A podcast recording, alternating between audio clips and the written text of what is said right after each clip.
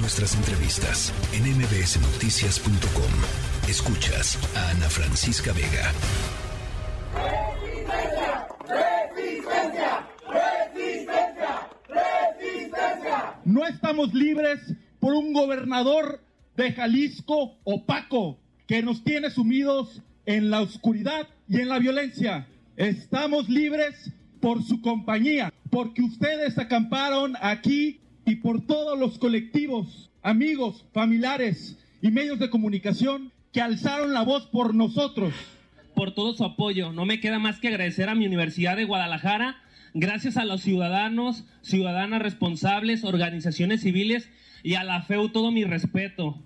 Con la Universidad de Guadalajara todo, sin la universidad nada.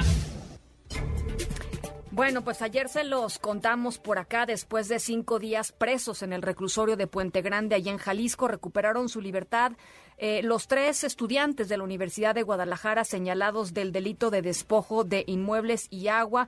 Y Aguas, un caso que cobró notoriedad nacional, privados de la libertad, acusados de despojo. ¿Por qué? Pues porque defendían la idea de hacer un parque en un lugar en donde originalmente se iba a hacer un parque.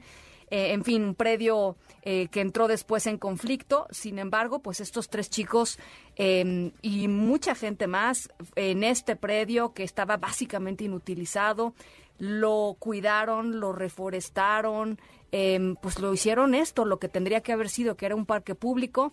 Eh, y finalmente, bueno, pues este caso no ha terminado porque eh, están en libertad, pero tendrán que seguir su proceso, si fueron vinculados a proceso por despojo, tendrán que firmar una vez por semana ahí en el, en el eh, reclusorio de Puente Grande.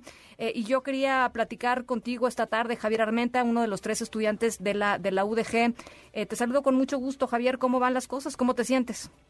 Mira, me siento afortunado este, y me gustaría digo agradecer mucho a los medios de comunicación en general y a ti particularmente por por publicitar o darle eco a este tema, porque si no fuera por la sociedad en general que se volcó a apoyarnos este, y por los medios de comunicación, la verdad es que no estaríamos eh, en estas circunstancias el día de hoy libres, porque cuando de, de, decidimos emprender la, la, esta lucha medioambiental, pues estamos obstaculizando un proyecto de 4 mil millones de pesos que tiene el gobernador del estado, eh, un proyecto corrupto con empresarios corruptos, este y bueno pues ahora a través de las influencias que tiene el poder judicial quiere dejarnos ir todo el peso de la ley cosa que no hace con los delincuentes de adeveras no pero bueno eso es a lo que nos estamos enfrentando eh, cuéntanos, eh, Javier, para toda la gente que nos está escuchando, que quizá oyó un poco del caso, eh, pero que no que no entiende a profundidad qué fue lo que sucedió. ¿Por qué despojo? ¿Por qué están ustedes acosados por despojo? ¿Y, y, y qué es lo que tendría que haber sido el Parque Huentitán? ¿Qué pasó ahí? Mira, primero es importante como contexto que, tengan claro que esto es un tema de reivindicación social en virtud de una misión que tiene el propio Estado, en este caso el Ayuntamiento de Guadalajara. Estos terrenos fueron comprados, este, este, este, estos terrenos fueron comprados en 1980 con el propósito de ser un gran parque municipal. Y así fue durante muchos años. Yo vivo en Huentitán, fui presidente de la FEU, pero vivo en Huentitán, y, y, bueno, eh, cuando fui representante estudiantil, por eso emprendimos esta lucha de la mano de muchos académicos, especialistas y vecinos.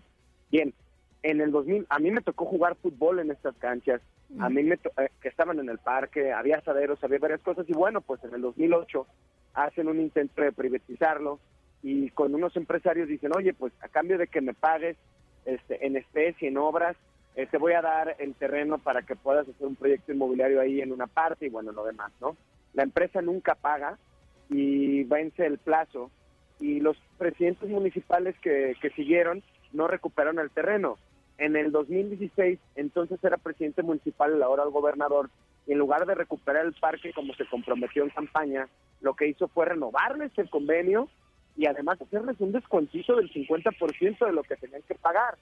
Y bueno, aún así, que fue algo muy corrupto, renuevan el convenio y tenía de plazo la empresa para pagar en obras en la contraprestación por el terreno eh, a julio 2019 y la empresa no pagó. Hace dos años más de dos años que venció no y, y, desde entonces eh, bueno y, y, lo que hemos exigido es que el ayuntamiento haga su trabajo. Ahora este esta este este, este pleito porque es difícil se ponen complicados los pleitos cuando tienen tres ingredientes eh, eh, jurídicamente hablando. Uno, cuando hay ingredientes económicos. Es un proyecto de 4 mil millones de pesos. Dos, cuando hay un ingrediente político. esta lucha vecinal, social, se hace en medio de un conflicto que tiene el gobernador del estado con la universidad, no, eh, la Universidad de Guadalajara. Y tercero, tiene un componente social porque en el barrio desde hace muchos años defendemos este parque. Antes de que el presidente, antes de que el gobernador fuera alcalde de Guadalajara incluso, yo ya daba clases de salsa ahí en el terreno, pues para recuperar el terreno y los vecinos hacíamos esto bien. Entonces, Ahora la empresa que no pagó, que se ostenta como dueña, lo que hace es demandarnos porque en virtud de que el ayuntamiento no recuperaba el terreno, decidimos eh, instalar ahí eh, como un acto de protesta un campamento para obligar al ayuntamiento a recuperar los terrenos. Eso fue lo que hicimos. Nunca ha habido de nadie de la comunidad un intento de apropiarse o tener algún tipo de, uso o beneficio del terreno. No. Hemos hecho acciones sociales para recuperar el terreno en virtud de las autoridades, ¿no? Entonces, esto más o menos se encuadra. ¿Qué sigue, ¿Qué sigue para ustedes, Javier? ¿Qué sigue después de esto? Evidentemente, bueno, están ustedes vinculados a proceso, hay que ir a firmar, en fin, seguirá la ruta, la ruta jurídica, pero ¿qué sigue para, para esto que parece ser un, pues una especie de, de explosión de movimiento social, comunitario? Claro, tres cosas. Uno, vamos a enfrentar con todo el proceso jurídico nuestra contra porque quieren no solo a nosotros en el parque, el gobernador, todo quien sea incómodo y le protesta en contra quiere que tenga represalias. En nuestro caso, meternos a la cárcel por este, por participar en este movimiento.